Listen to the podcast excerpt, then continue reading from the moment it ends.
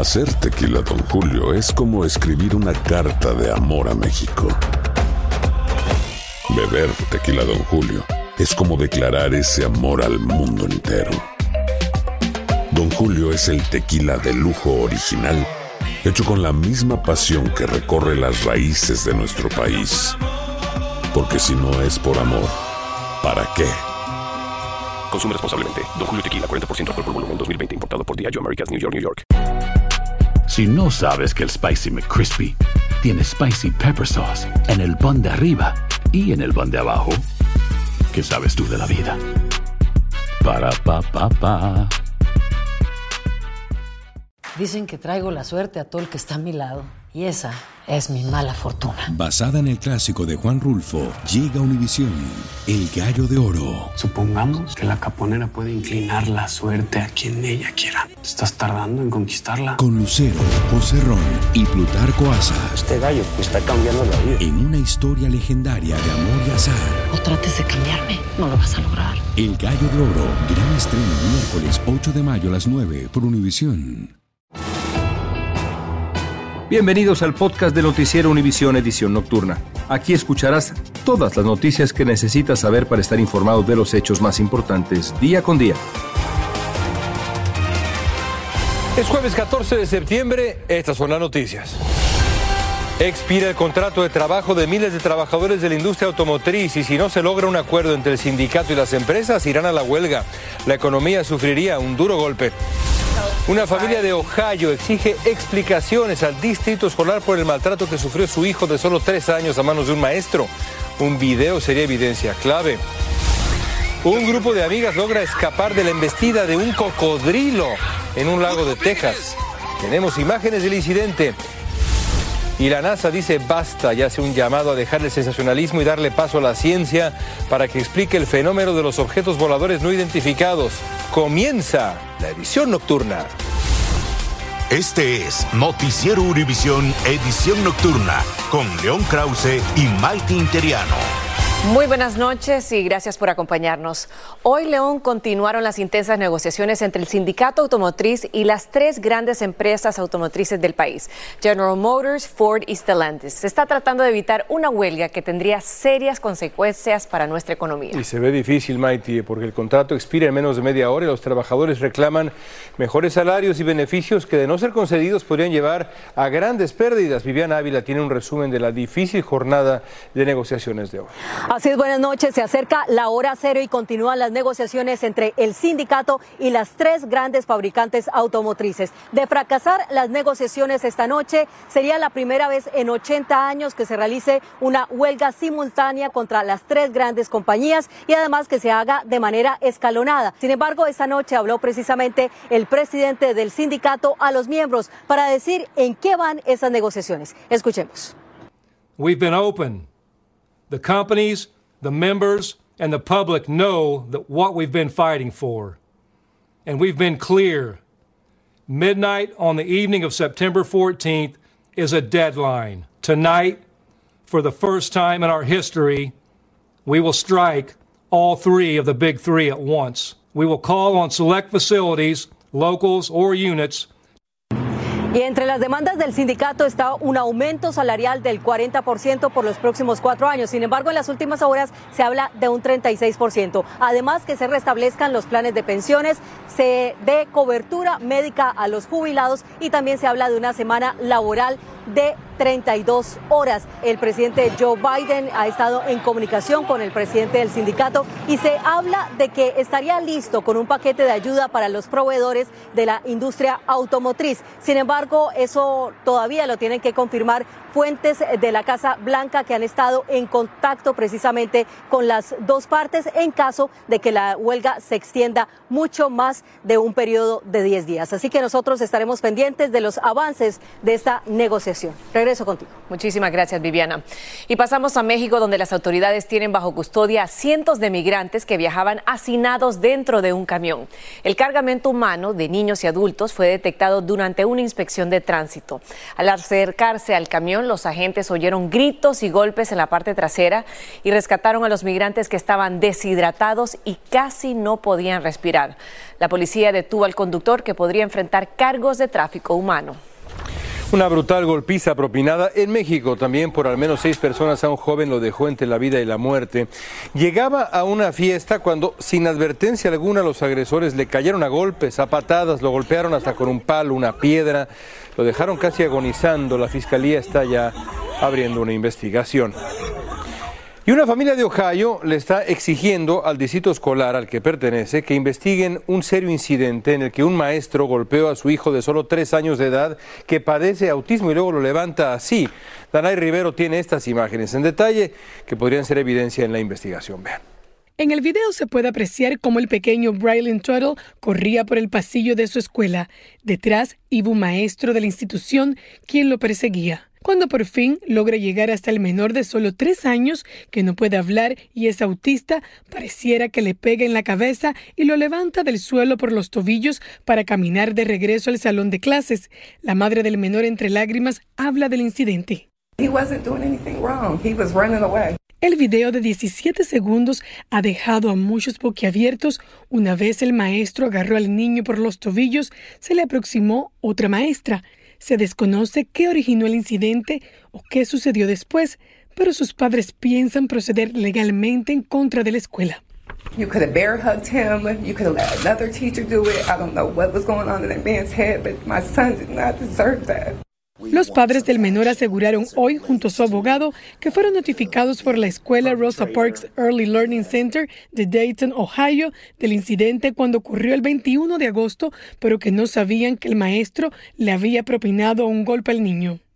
Se enteraron luego de recibir el video que habían solicitado en múltiples ocasiones. Por su parte, el superintendente interino de ese distrito escolar, en un comunicado, dijo, la seguridad de todos los estudiantes y el personal es la máxima prioridad del distrito. La familia dice que no han sido notificados si el empleado tenía credenciales para trabajar con niños con necesidades especiales. El distrito escolar también añadió que despidieron al empleado y que abrieron una investigación para llegar al fondo de lo ocurrido. Regreso contigo. Gracias, Denay. Y la familia de un adolescente de California que murió tras ser atacado por sus compañeros de clases acosadores recibirán una indemnización de 27 millones de dólares del Distrito Escolar de Moreno Valley. Juan Carlos González nos tiene más detalles de esta trágica historia. Estas imágenes del momento en que Diego Stolz fue agredido por compañeros de clases y perdió la vida cuando su cabeza se golpeó contra un pilar de concreto ponen de manifiesto una vez más el grave problema del bullying o acoso en las escuelas del país. Las atacan en el baño, les quieren pegar. Está muy tremendo el bullying ahorita en la escuela. Esto es lo que le cuenta su hija de 11 años de edad, quien estudia en una escuela secundaria o intermedia de Los Ángeles y quien asegura también ha sido víctima de este mal social. Le hablé a la maestra porque, y a la consejera porque a mí le estaban haciendo bullying las niñas.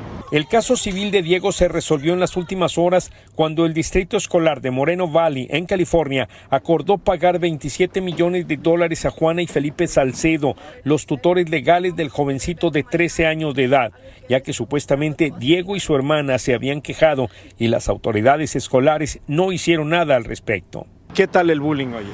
La verdad sí está fuerte. ¿Qué les hace? Ah, muchas veces abusan. Este jovencito dice que en varias ocasiones han intentado quitarle el dinero que su papá le da para que compre comida y que incluso han intentado golpearlo. El 14% de las escuelas en los Estados Unidos reporta que este problema de disciplina, es decir, el bullying o acoso, ocurre a diario o por lo menos una vez por semana en los planteles. La escuela donde ocurrió la trágica muerte de Diego informó que a raíz de este caso creó un nuevo sistema que hace más fácil reportar y también da entrenamiento a los empleados sobre este tipo de casos. Cabe señalar que los dos agresores solo pasaron poco más de un mes en la cárcel. En Los Ángeles, Juan Carlos González, Univisión. Sigue la crisis entre Haití y República Dominicana luego de que el gobierno dominicano anunciara el cierre de la frontera común y la suspensión de visado a los haitianos. Vamos con Indira Navarro con lo más reciente de este conflicto. Indira, platícanos cómo están las cosas allá.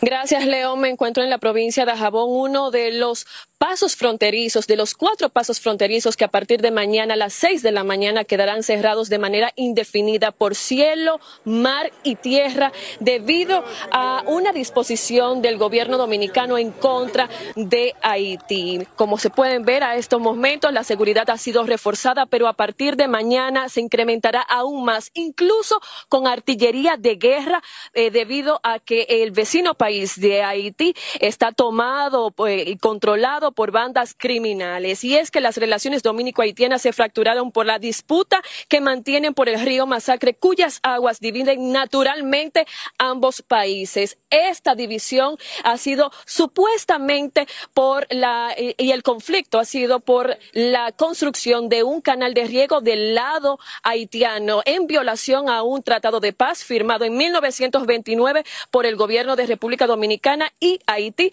que dispone la prohibición de cualquier desvío de ese río Masacre. Escuchemos lo que dijo más temprano el presidente Luis Abinader respecto a este conflicto. Vamos a seguir con el plan que tenemos. Esperamos que esa insensatez, incluso eh, una construcción totalmente inadecuada, sin ningún tipo de ingeniería, pero nosotros es una provocación que este gobierno no va a aceptar. Las puertas de la frontera seguirán cerradas como se pueden ver hasta que del lado haitiano detengan la construcción del canal en el río Masacre. Eso es todo por el momento. Yo ahora regreso contigo, Maiti, a los estudios. Muchísimas gracias, Indira. Estás escuchando la edición nocturna de Noticiero Univisión.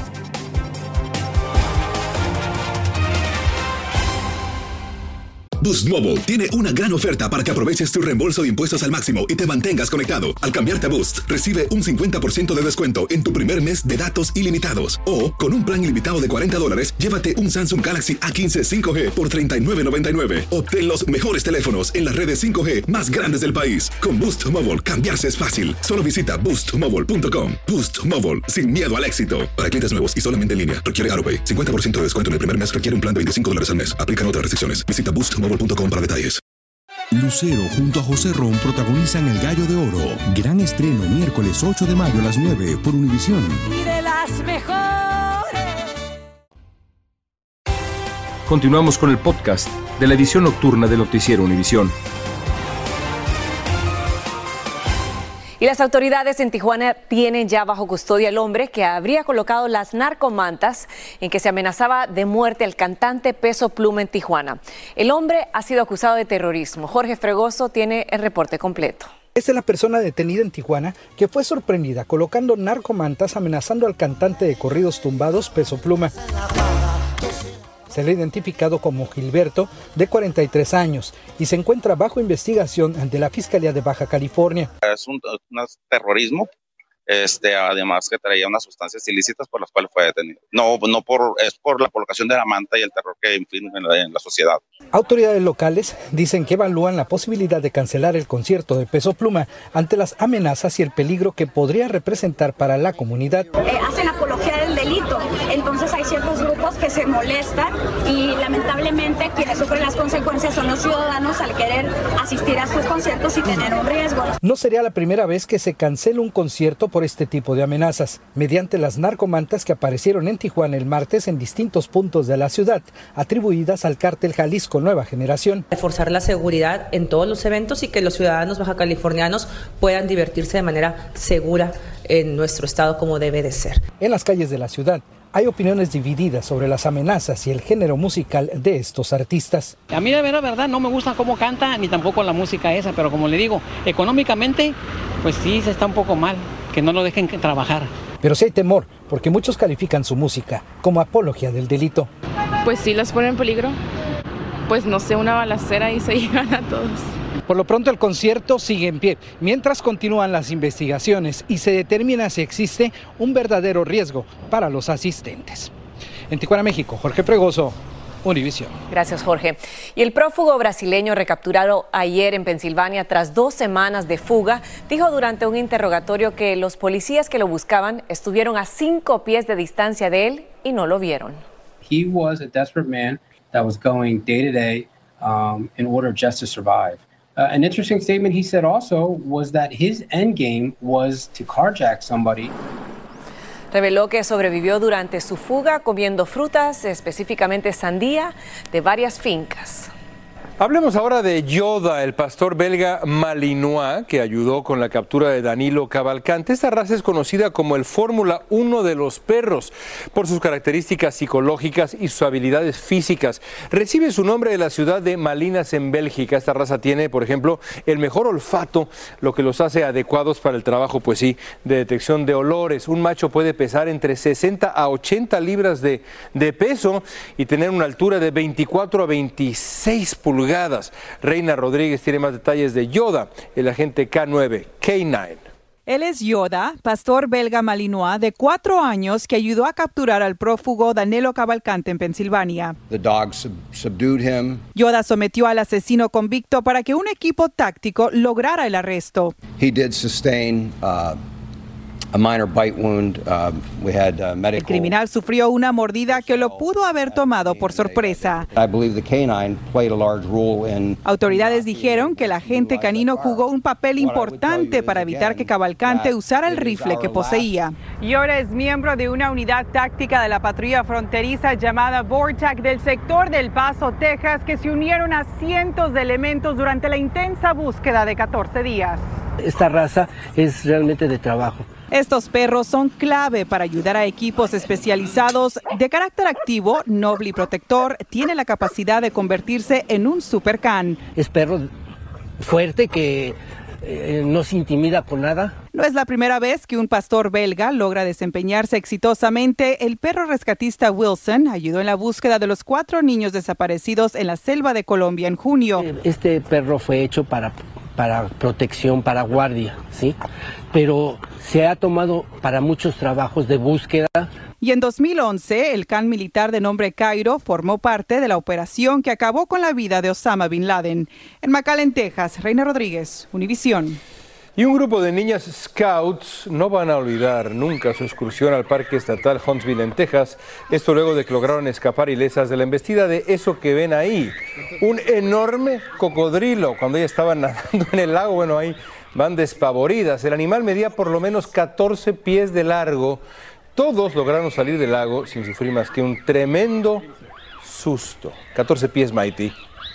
En otras noticias, el certamen de Miss Universo a partir del 2024 permitirá que todas las mujeres mayores de 18 años del mundo puedan concursar. Anteriormente, las participantes aceptadas debían tener entre 18 y 28 años de edad. Esta no es la única regla que ha cambiado. A partir del 2022, la organización comenzó a aceptar a madres de familia y a mujeres casadas. Y el año 2012, Miss Universo puso fin a su prohibición de concursantes transexuales. Pero escuchemos algunas reacciones sobre la eliminación del límite de edad.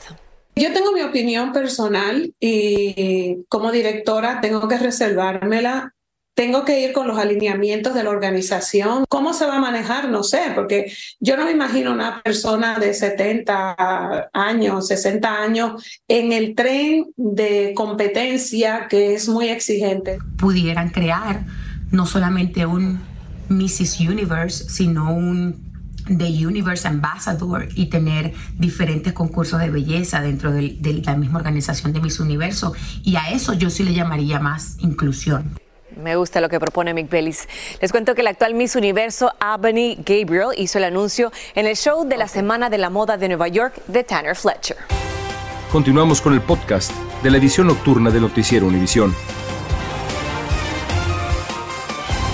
Hunter Biden, hijo del presidente Joe Biden, fue acusado de tres cargos federales relacionados a la compra de un arma en el 2018. La acusación se basa en el que Hunter Biden mintió al comprar el arma sobre el hecho de que él en ese momento era un adicto a las drogas, lo cual le inhibe de comprar o poseer un arma de fuego. El huracán Lee continuó su rumbo hacia el norte por el Océano Atlántico y ahora amenaza las costas de Nueva Inglaterra, las Islas Bermudas y Canadá también.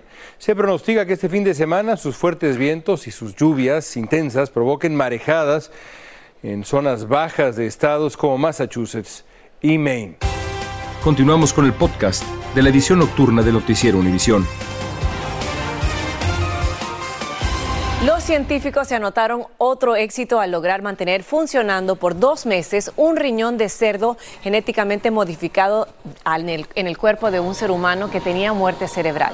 Durante este tiempo, los expertos observaron la evolución del riñón y su interacción con el cuerpo que lo alojó y los medicamentos apropiados para evitar el rechazo. El experimento abre aún más las puertas a trasplantes de órganos de animales a seres humanos. Buena noticia. Y la NASA publicó hoy un informe muy esperado sobre sobre los ovnis que establece una hoja de ruta para el estudio futuro de estos objetos.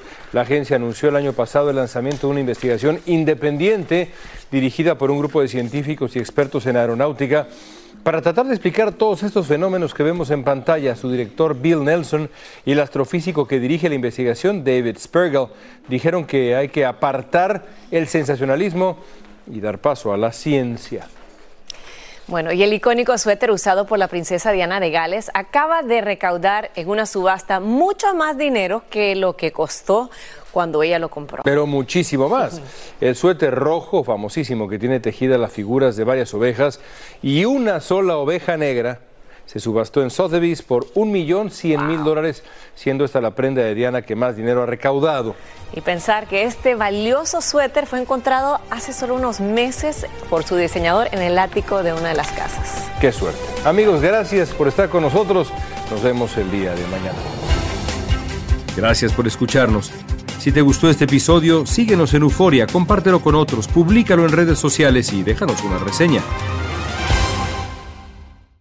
Dicen que traigo la suerte a todo el que está a mi lado. Y esa es mi mala fortuna. Basada en el clásico de Juan Rulfo, llega Univisión, El Gallo de Oro. Supongamos que la caponera puede inclinar la suerte a quien ella quiera. ¿Estás tardando en conquistarla? Con Lucero, José Ron y Plutarco Asa. Este gallo está cambiando la vida. En una historia legendaria de amor y azar. No trates de cambiarme, no lo vas a lograr. El Gallo de Oro, gran estreno miércoles 8 de mayo a las 9 por Univisión.